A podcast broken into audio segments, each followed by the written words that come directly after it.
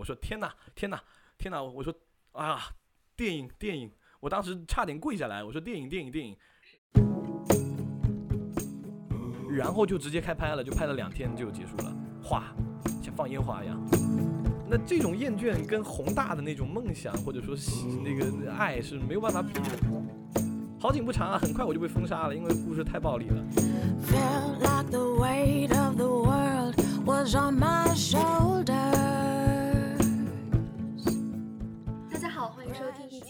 同名播客节目，我是主持人小鱼。这是一个全新的系列，叫从零开始。在这个系列的节目中，我将采访每一期节目，我将采访一个大学生朋友，和他聊一聊他从零开始做的一些有趣的事情。这期节目邀请到了我的朋友哲伦，他在大学期间自己拍摄了一部短片。要不先请朋友给大家打个招呼？嘿，大家好，我是林哲伦。那我来自这个华中农业大学的广告系，然后是福建福州人。呃，要不先给大家介绍一下你的短片，然后可以大概讲一下你是怎样想做这个、想拍这个片子，以及你的一些呃灵感来源。OK，这个短片啊，它叫《符号机与离别曲》，然后我自己觉得它其实是致敬了那个 塔可夫斯基的《压路机与小提琴》的，但但实际上因为它都是在外国放映，所以它的英文叫的是那个《Buddhist Mantra and Chastecy》，然后这个故事。这个是我的留学的一个作品集嘛，但实际上我自己其实喜欢的故事并不是这个风格的，我更喜欢一些非线性叙事啦，然后一些群像剧，一些黑色幽默跟暴力。呃，但是这个这个片儿它这个没有人非正常死亡，然后大家都拍的是一个家庭，所以为什么会拍它呢？我当时就想这个问题，呃，后面我把这个片子给所有人看，他们都觉得啊不是我的风格。呃，但是我还是拍了这个片子。那这个片子讲述的是一个，就是一个普通的一个男孩，或者说大男孩。当他发现，当他的外公去世后，他的无神论的外公去世后，他的母亲居然选择给他无神论的外公办了一场佛教葬礼。那然后这个这个男生他就不是很乐意，导致整最随后整个家庭就开始出现了很多矛盾。然后这这个片儿为什么要拍这个片呢？呃，就是它里面没有我特别喜欢的元素，但是为什么拍它？它是我处女作。这主要是因为我今年二月份的时候，我的外公他去世了，然后呢，呃，他是一个老共产党员嘛，然后也是一个无神论者，但是我的母亲给他办了一个佛教葬礼。呃，当时我家是没有出现矛盾的，但是我事后一直在想，就是在这个世界上的某一个地方，就是这种矛盾肯定在发生啊，就是给无神论者办一个佛教葬礼，它到底合不合理？然后为什么我们要这样做？到最后延伸到一个更大一点的主题，就是。呃，办葬礼的意义是什么？或者说葬礼是给谁办的？然后我的这个片子得出来的一个结论呢，到最后就是我们的男主角发现，葬礼有的时候是给活人办的，所以有的时候比起成全死人的意愿，他会选择成全了活人的意愿，成全了他母亲佛教徒的意愿。嗯，我觉得这还是个蛮有意思的选题，就起码很少有学生会拍一种涉及到死亡的这种东西。嗯，因为我身边有很多电影学院的朋友，他们更多的会拍一些青春校园题材或者是一些家庭片。但我觉得你这个片更像是，呃，藏在家庭片这样的一个场景下，其实讨论的更多是生与死以及宗教和，呃，怎么说意愿的这样的一种关系。是的，我就是一直在想，自从今年我参加了几场葬礼以后，我就一直在想葬礼的意义是什么。嗯，我一想到。呃，之前很有名的一句话就是，人生其实很重要的一些时刻，你都不会在现场，比如说你出生的时候，或者是你死亡的时候。嗯，所以我希望我葬礼的时候，也许能爬出来。哦，我突然想到之前上英语课的时候，有老师问你怎样设计你的葬礼，我就觉得我希望能在我死前就办一场我的葬礼，这样我就可以吃到此生最丰富的食物，然后再美满的死去。哎呀，活人葬礼很浪漫。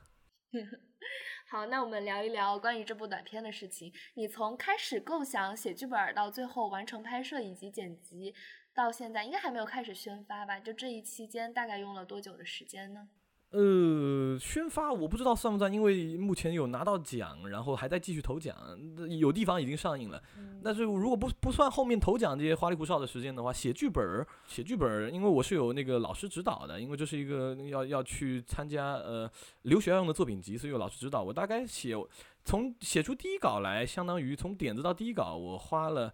一个月时间，因为那个时候课业课业也挺忙的，所以说就就想到啥就写两笔，想到啥就写两笔，大概断断续续写了一个月把它写完。拍摄的话其实非常快啊，拍摄的话，我当时我到北京拍摄，大概我只花了四天时间筹备，我当时都觉得好像时间有点紧了，然后又要又要审演员啦，然后又要试镜，又要呃看景，反正就那四天哦，累得团团转，然后就直接开拍了，就拍了两天就结束了，哗，像放烟花一样。天呐，真的好快！但是和我了解的也差不多，之前也跟过一些组，他们真的太累了。我觉得做这种事情真的是一种体力活。呃，太累了，太累了，基本上那段时间我就是神志都有点不清醒了。那你在拍摄过程中遇到最困难的一件事情，或者是最让你难忘的事情有吗？拍摄当中肯定有困难的事儿啊，但是我觉得最困难的事儿实际上是。呃，这个说出来不知道好不好，但是就是我跟演有一位其中一位演员的沟通相对会费力一点，导致就是，呃，他没有很好理解这个角色，然后我也没有很好的向他传达到这个角色在表达什么，所以到最后看成片的效果，就是其中这部影片其中一个角色的还是有点差差强人差强人意吧。那是因为文化语言的问这种客观的因素，还是说个人的因素比较？这个我觉得应该其实是一个个例了，因为我跟其他演员基本上讲戏都还是讲的顺利的，就是他可能觉得我年纪太小，然后我的理解不如他的理解来的更深刻，或者是更更重要，所以他基本上是按他自己的方法去诠释那个角色。嗯，那你对这个角色或者是最后你看到的成片的满意程度是怎样的？我大概呃大概七十分满意左右吧。那他毕竟是我处女座嘛，那总得满意的。嗯，那有什么难以妥协？就比如说一个东西，你必须得去接受它是这样，但是它又没有呃呈现出你最想要的效果。因为我有接触到一些剧组，他会因为各种各样，比如说资金原因啊、人员原因啊，然后地理地理的因素啊，各种因素去不得不去妥协一些东西。你在你拍片的过程中有过这样的时刻吗？呃，肯定有非常多啊。例如第二天就我就拍了两天戏，第二天早上哇，有几只麻雀飞到那个影棚里去了。哇，麻雀树麻雀叽叽喳喳的叫啊，然后呃，我的天呐，那所有的收音都带了鸟音，后面得消音啊配音。然后我们去配音的时候，因为没有地方配音，我们就嗯，大概那个时候七月十号嘛，我们就在汽车汽车里闷着配音。我天呐，我一进去大概配一个五分钟音，我出来我就感觉我自己像用汗水洗过澡一样。天啊，这是不可抗的因素，就是谁也没有想到会出现这样的。呃，对，而且还有还有就是有第二天还碰到了隔壁的剧组在拍，他们特别大声，超大声。哦。我的戏里经常听到他们的声音。那我这里呃问一个可能很多听众会感兴趣的话题，就是拍剧的这个资金来源是怎样的？因为我接触到的一些学生剧组，他们大部分是要自己去出资的，有少部分会有个别的学院的资助啊，或者是一些广告商的资助。那你在拍片的时候，这些资金问题是怎样处理的呢？这个只能自己出资了，因为它是我这个留学用的申请作品集，然后呃也也自己想投奖嘛，都全部自己出资了。哦，嗯，那大概的成本可以稍微透露，不用说具体的数字，可以大概比喻一下。那就五位数的中后段吧。哦，其实也还算是一个小成本的投投入，是吧？最后控制在了控制在了十万十万以内。最后，那大概是成片是多长时间呢？如果是短成片，我的一个标准版本啊，十四分四十七秒。哦，那就还算是一个小短片，对吧？呃，短短短哦。你开头有跟大家介绍说你是学广告的，为什么最后又想要去拍一个这样的小短片呢？就我最开始其实是学社会学的，大一的时候，然后我是我因为特别爱写故事啊，然后我就那段时间就天天写故事。我学社报社会学的原因也也是因为我想我看他能不能帮我洞察一下人世间什么的。那后面学了一个学期，发现我好像不是搞研究的料，我更喜欢的是呃说话表达，然后搞创意。然后我学校正好有转专业嘛，我就转到了广告学去。那转到广告学，终于可以搞点创意，写点东西，拍点片了。那发现，哎，拍这种商业广告还是不是很过瘾。呃，我很多自己的点子、自己的故事，我自己脑子里的故事，我想去拍。那后面我就决定说，要不然就去学电影吧。那我爸妈，我爸特别喜欢电影的，他觉得没问题。我妈很鼓励我追梦，他也觉得没问题。那就去学电影吧。哦，那在拍摄这部短片之前，你有什么其他的尝试吗？啊，有我跟我们学校几个朋友经常一起拍片啊，因为我们的广告专业有的时候课程作业也会要拍。哦，那体验应该还是蛮不一样的吧？就是你现在拍这个短片和你广告的时，就是学生时代就和朋友一起拍片，这个体验应该是蛮不一样的。呃，应该说是截然不同的，因为毕竟是一个专业剧组，然后有专业排期。我们拍片当时那真多随意啊，呃，下午看景，晚上开拍。现在如果去，就是我这次拍片，我感觉它是一个非常系统的，甚至有一点点电影工业化的那种意思在里面的。那当然，我自己跟朋友拍，肯定没有这些考量，所以我们经常会呃拍出一些问题来。我突然想到，就我们有些电影专业的同学，他会学一些非常系统化的流程。但是你是学广告，应该是之前就没有接触过这样的培训或者是这样的教学。那你会去怎样的适应这个流程？是完全自学吗？还是说，呃，自己去跟几次组呀，然后去接触一些同学，这样子私底下去进行一个自我的探索呢？呃，说实话，拍这个片子是我第一次接触这种类似电影工业化流程的，那那也没办法了，只能去适应，适应中学，学中适应了。嗯，那有没有遇到过很强烈的不适应的时候呢？呃，五点起床对我来说本身就不是一件很适应的事儿啊。那当然还有很多啦，例如例如就是每一场戏有严格的要求，总是有副导演快拍快拍快拍，那肯定跟我们自己随心所欲的拍是那基本上是不会适应的。但是第一天第一天还是不是很适应，但是第二天逐渐已经习惯了他那种氛围，高强度的工作之后，我觉得第二天拍摄的时候我就相对的已经呃能跟得上他们的步调了。哦我们刚刚在前彩的时候也大概聊过，你现在遇到了一个比较呃折磨的事情，可以跟大家讲一下吗？呃，这个讲起来其实非常复杂，简单来说就是这个大家要注意一下苹果电脑跟 Windows 系统的这个硬盘的问题，被苹果隔过的硬盘读不了 Windows，被 Windows 隔过的硬盘读不了苹果，还是一个 系统性上的问题。哦，还有一个事儿，还有一个事儿就是这个大家找剪辑师。呃，一定要就是要亲自把关呐！如果一直远程来回剪的话，很可能就是这剪辑师是真的对电影来说是非常重要的。嗯，就是我我这个剪第二个版本的时候是遇上了不少事儿，是现在还挺崩溃的。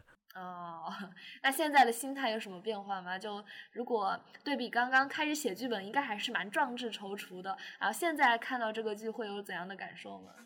写剧本的时候永远是快乐的，写剧本的时候，然后再把剧本给别人夸看，然后哎，大家再好好好，那那绝对是快乐的。到现在就是每天每天踢椅子踢墙，嗯，会不会有一点厌倦的感觉？厌倦吧，那这种厌倦跟宏大的那种梦想或者说那个爱是没有办法比的，但是这个厌倦确实是存在的，而且是很实在的小小的厌倦。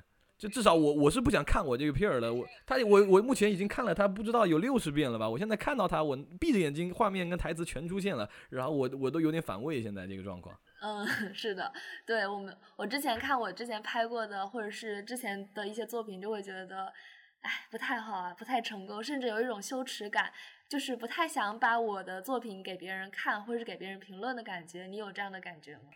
哎，我我其实挺乐意于分享我的片儿，我这片儿一成，我基本上给所有朋友都发了一份。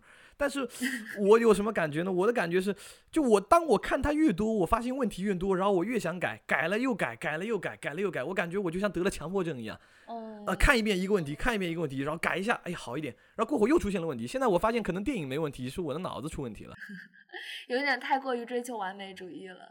对，我感觉我是这个精神上出了问题。那你现在在回看和你当时去想这个有什么不一样的理解吗？对这部片子？就当我看了很多遍之后，我已经感觉我逐渐对这个片子已经麻木掉了。我我已经开始失去了最开始的那种很明显的一种判断力跟感知力。所以，呃，我我其实还挺想回到最开始那个状态的，比较比较精。那现在我已经看麻木了。哦。那之后有没有什么想拍其他的题材或者是方向的这样的灵感或者是计划呢？有有，我有写剧本。其实我最喜欢的，我刚刚已经说过了，是非线性叙事、暴力跟黑色幽默。那我认为这个是我日后会拍，基本上能拍的一个方向。这个这次的片儿没这么拍，主要是因为二月份我外公去世，去世，然后，嗯，对，然后我就我也想纪念他一下。嗯，那对于之后的计划有没有一些？做出一些具体性的尝试呢，比如说，呃，你刚刚也说了写剧本啊，然后或者说去招募一些志同道合的朋友，大家一起去真实的去做这个事情。呃，肯定，这个之后的计划，我认为应该是等我到了美国之后升上研究生了，到那个时候应该同专业的基本上，呃，不志同也道合，不道合也志同了。那这个时候大家一起来商讨这个事儿，就应该会比现在顺利很多。呃，大家也都是也都是一起学习嘛，一起交流。嗯，听起来是个非常美好的图景。对我目前在做的主要就是，呃，现在没有在，就是除了这个片子以外，目前在做的就是我一个呃 B 站一个账号，做一些泛电影的文化，呃泛文化的电影科普。我希望就是，呃，靠着我自己的力量，能让大家注意注意一些身身边注意不到的电影啊，或者说，啊，原来哇，原来这个也是跟电影相关的那种感觉之类的。我的账号叫做新世纪极速记者啊，欢迎大家关注一下。我得我得我我得拉点流量，不好意思啊。可以，我们也可以在呃 show note 和简介里面给你附上链接，如果平台允许的话。谢谢大家，谢谢大家，辛苦辛苦。好的，嗯，我很想问一个关于你个人的问题，就是你会没你会不会在某一个瞬间觉得自己是天才，或者是觉得自己是只是一个普通人？哎呦，这个问题很棘手啊，压力全跑到我这儿来了。就 怎么讲呢？对电影这个事儿来说啊，我觉得就是呃，搞创作它可能或多或少是需要灵感跟天赋的。这种灵感，我们说它这种天赋吧，或者说这种灵光一现，它是可以就是可以被培养出来的。怎么说呢？就是我觉得作为一个创作者，他的这个阅历啊、知识水平啊，都随着年龄的增长而增多，而这个时候一些灵感。或者说是一些感知力啊，这这种天赋，它就是也是可以慢慢的成长的，就像像有的那些呃单机游戏里会有一些天赋树一样。呃，它虽然是天赋，但是它是潜在的。然后咱可以呃通过练级把它给激活，或者说比较有一句俗套的话叫呃叫什么？天才是百分之九十九的汗水加百分之一的天赋，很俗套的鸡汤啊。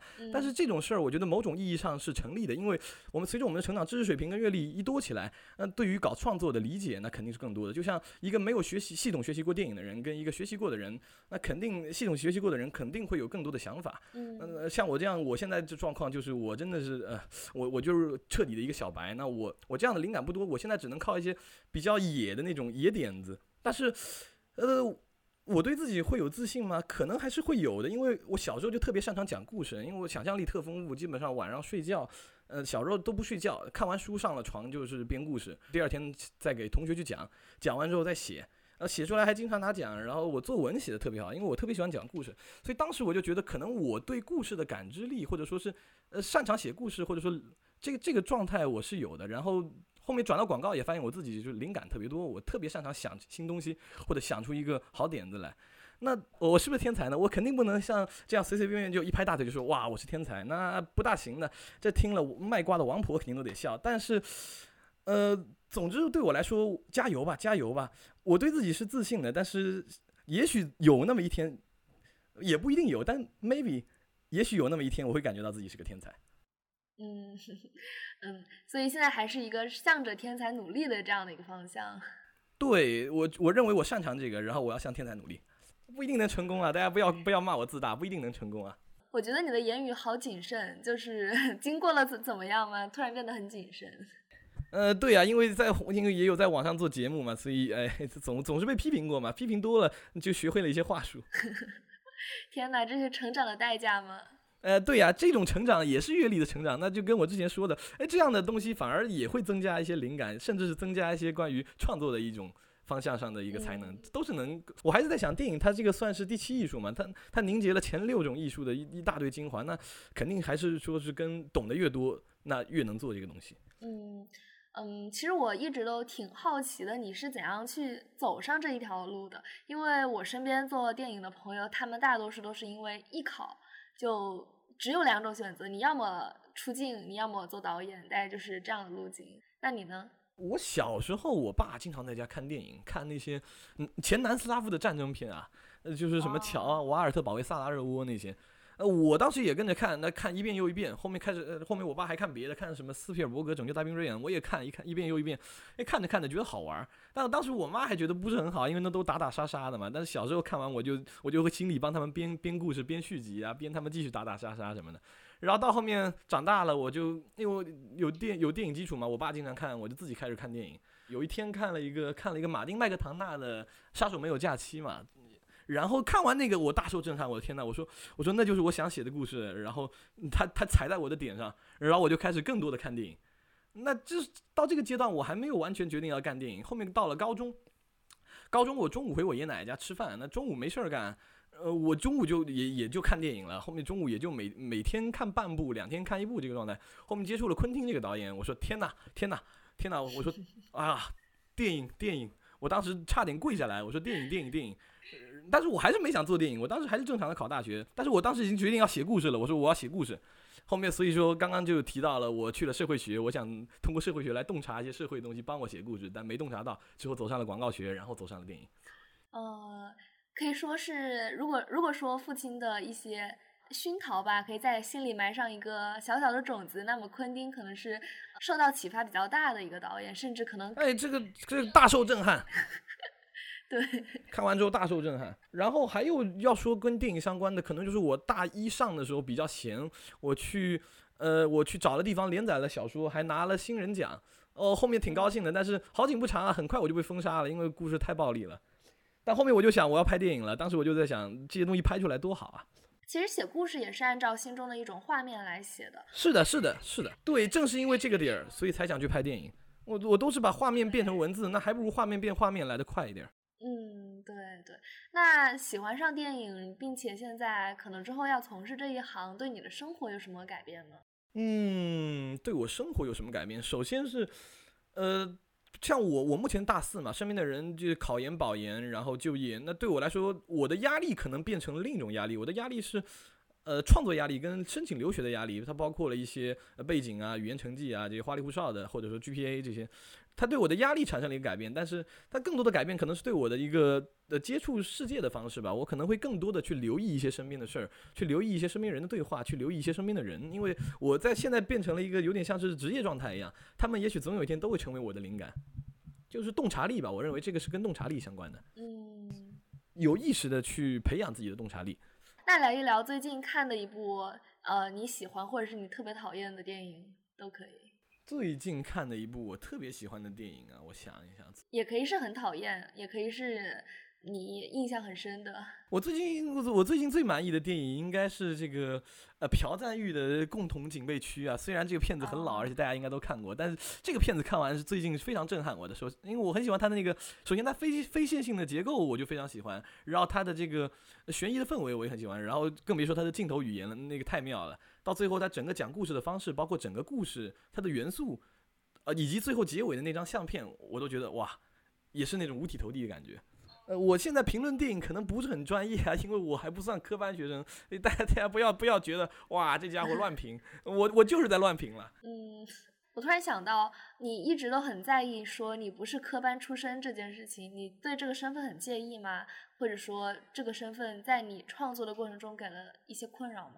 我感觉就是，就是就相当于很多基本法我都不会呀。到设计分镜头的时候，例如呃月轴这事儿，我都得，哎呦，都得等别人指教一下我才懂。原来这还有潜规则，例如剪辑啊，什么都是动接动什么，这些潜规则我一概不懂。那会给你很大的困扰吗？困扰吗？我认为困扰肯定会有啊，因为我感觉我，我感觉这不靠谱啊，我自己搞的不是很靠谱。但是写剧本像写剧本这种可能就会好一点，因为它虽然也有三幕式一些语法要求，但是对我来说，我即使乱写，可能再出问题也不会出现一个非常极端的问题。但是如果投入拍摄的话，很多基本的电影语法我不掌握，那就是大出问题。那之后的这也是一个学习的方向。呃，对呀，我去我去考这个电影研究生，肯定赶快赶快赶快有人来教我电影语法吧。为什么特别想去美国？因为刚刚你提了很多导演也是韩国，并且韩国整个社会语境啊，还蛮多非科班出身的导演的。啊，对呀，我当时还说奉俊昊也学社会学呢，结果我刚转走那年，奉俊昊就拿奖了。呃，为什么会想去美国？之前我刚刚有提到说，我之前写小说拿过奖，对呀，后面小说封杀了，他说我太暴力了。